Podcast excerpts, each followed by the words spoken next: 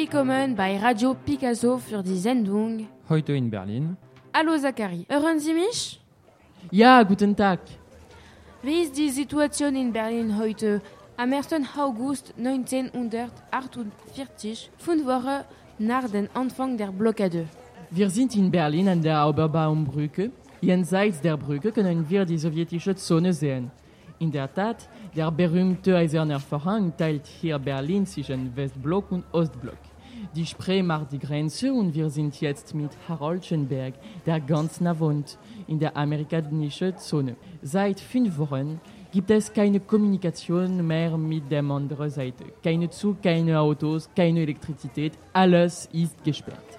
Harold, Sie wohnen in der Viertel. Was hat diese Blockade in Ihrem Alltag geändert?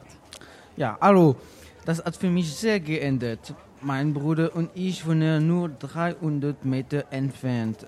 Aber er wohnt in dem sowjetischen Sektor und ich kann ihn nicht mehr sehen. Zu Ende, mein Vater ist tot, aber er ist im Ost beerdigt. Ich kann nicht einmal meines Vaters an deren Grab gedenken. Wenn Sie wählen könnten, auf welcher Seite würden Sie wohnen? Was ich will vor allem ist die Freiheitsreise. Ja, es ist verständnisvoll. Wie sehen Sie die Sowjets? Sie sind nicht meinen Feinden. Sie haben uns ihre Hilfe gegen den Nazismus angebeten. Und das war unsere Alliierten. Ich bin überzeugt, dass wir uns ohne Waffen schließlich verstehen werden. Danke, Herr Schönberg, für Ihre freie Antworten. Bitte, auf Wiedersehen. Auf Wiedersehen. Zachary, Sie sind jetzt in äh, Tempelhof mit äh, einem neuen Gast. Ja, ich bin jetzt mit Herr Adenauer, der berühmte Westpolitiker von der CDU. Hallo, Herr Adenauer. Guten Tag, meine deutschen Mitbürger.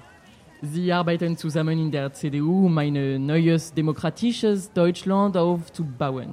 Und sie arbeiten mit dem Westalliierten, die jetzt schon ein parlamentarisches Rat bilden, um ein Grundgesetz dem Staat zu geben. Also, was denken Sie über diese Blockade? Ich denke, dass die Sowjets die Freiheit zurückgeben müssen, die sie den Ostdeutschen gestohlen haben. Was ist Ihr Plan? Wir werden nichts verlassen, weil die Amerikaner und Britannien helfen uns. Sie erfüllen eine menschliche Pflicht. Interessant.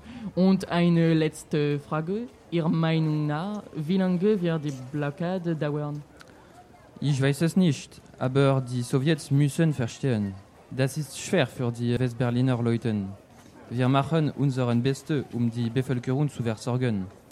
Ich will meine Unterstützung den Berliner wieder sagen. Ah, danke schön, Herr Adenauer. Viel Glück für die Verhandlungen. Danke. Danke für dieses Bericht, Zachary, und äh, jetzt äh, anderen Titel.